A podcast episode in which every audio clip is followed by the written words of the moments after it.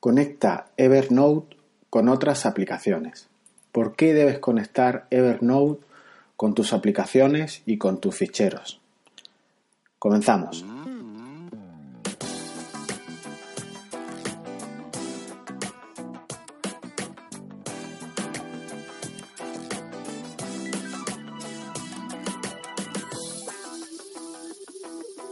Comenzamos un nuevo bloque o una serie de utilidades, de ideas como quiera llamarlo, para trabajar con nuestras aplicaciones de notas, en la que buscamos una integración real, inmediata, rápida de Evernote con diferentes aplicaciones, servicios, ficheros locales y, como no, el universo Google, que será lo que veremos en este, en este siguiente mes.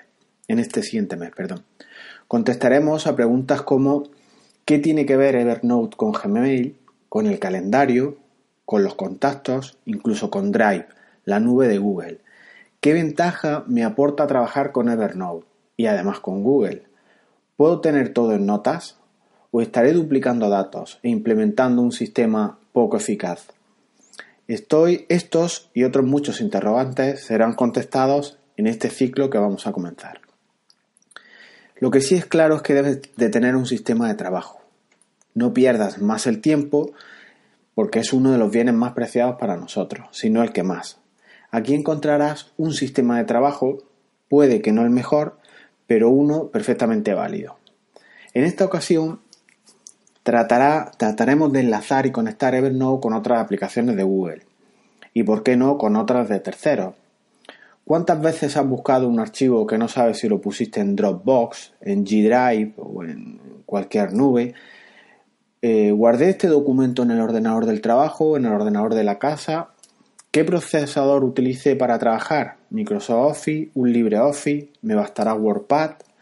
¿Te han pasado un fichero de Excel y no lo tienes en ese momento en el dispositivo con el que pretendes abrirlo? ¿Por qué enlazar una aplicación de notas con las diferentes aplicaciones de Google? Estos son los interrogantes que iremos viendo en este ciclo. Toda tu información, además, debe estar localizada. Debe quedar claro que hay que elegir una forma de realizar nuestro trabajo diario, que guíe a partir de ahora siempre tu forma de hacer las cosas y sobre todo de almacenarlas. Y no solo lo del trabajo, sino en otros aspectos también de tu vida, en tareas rutinarias y en cualquier cuestión que luego te de, de recordar a posteriori. Tu ocio, tu navegación por Internet, tus favoritos, etc., todo puedes incorporarlo a este sistema que yo os propongo. Eh, el verdadero potencial de, utilizar una herramienta de notas es que quede todo centralizado en una herramienta. Tener como una especie de superíndice, una brújula digital, un Sherpa en tu trabajo diario y este es el sistema del que os hablo y el que os propongo.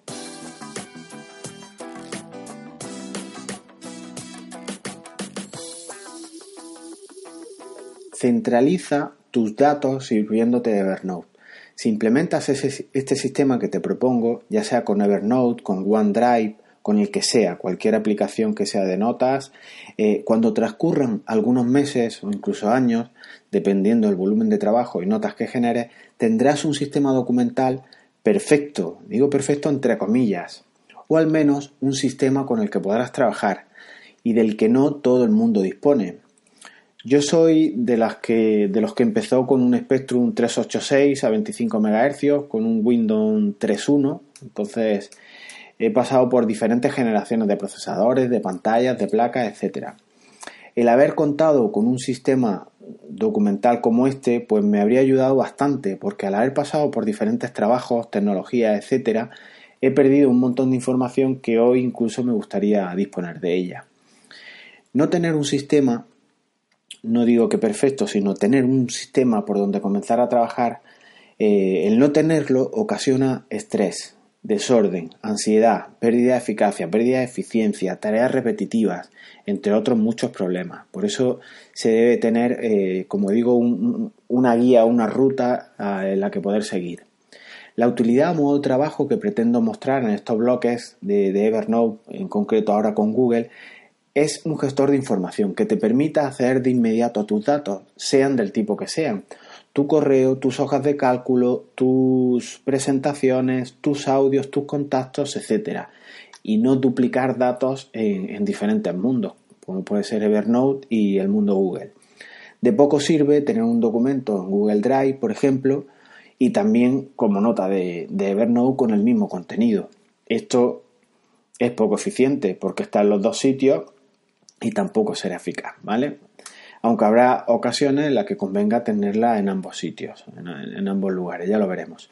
El acceso a esta información ordenada en tus proyectos, en tus libretas, en tu gestor documental, en tus etiquetas, en tus contextos de trabajo, hace que la búsqueda de datos sea inmediata y el acceso a los mismos esté solamente a un clic de ratón, a una búsqueda que podemos incluso tener almacenada etc. Ahorrar espacio sin duplicar información. Esa es otra máxima que pretende tener un sistema documental como el que os propongo. Además, no tendrás que crear notas con unos tamaños enormes, ya que los datos estarán en la nube de Google, por ejemplo, en Drive, y en tu aplicación de notas no tendrán más que hipervínculos. Dejaremos para las notas contenido de texto que sí que necesitaremos. Teniendo así Evernote de cabecera, de elemento de consulta permanente podrás centralizar todo tu trabajo. Así, si al comenzar tu jornada laboral puedes tener eh, abierta tu aplicación de trabajo más en segundo plano o, eh, por detrás Evernote para ir consultando, añadiendo enlaces, etcétera, tendrás un sistema integrado y te ayudará enormemente. ¿De acuerdo? Comenzaremos este ciclo, como he dicho, con Evernote y los correos de, Gmail para ir después pasando a, Calendar, a contactos y luego ya, como no, a enlazar con, la nube. Los documentos que pueden ser como presentaciones, eh, hojas de cálculo, eh, documentos de, texto, de ofimática, etcétera. Os dejo en, las notas de este podcast un, un enlace, una, nota en .enex en formato nativo que la podéis arrastrar a, vuestra aplicación de Evernote y tendréis pues la explicación teórica de cómo enlazar los correos de Gmail eh, en tu aplicación de notas. Además, en, en, mismas notas os pongo también unos vídeos de YouTube por si queréis echarles un vistazo en el que enseño cómo, cómo hacer este linkado, esta vinculación a través de Gmail. Y poco más, dejamos el capítulo hasta aquí. Eh, si os quiero pedir que no olvidéis suscribiros al, boletín y os tendré informado de las novedades que vayan saliendo. Y si quieres descargar notas de, plantillas de Evernote, pues en, recursos puedes encontrar plantillas que iré subiendo eh, de manera gratuita por si te son de, de utilidad. Muy bien, lo dejamos aquí. Hasta luego.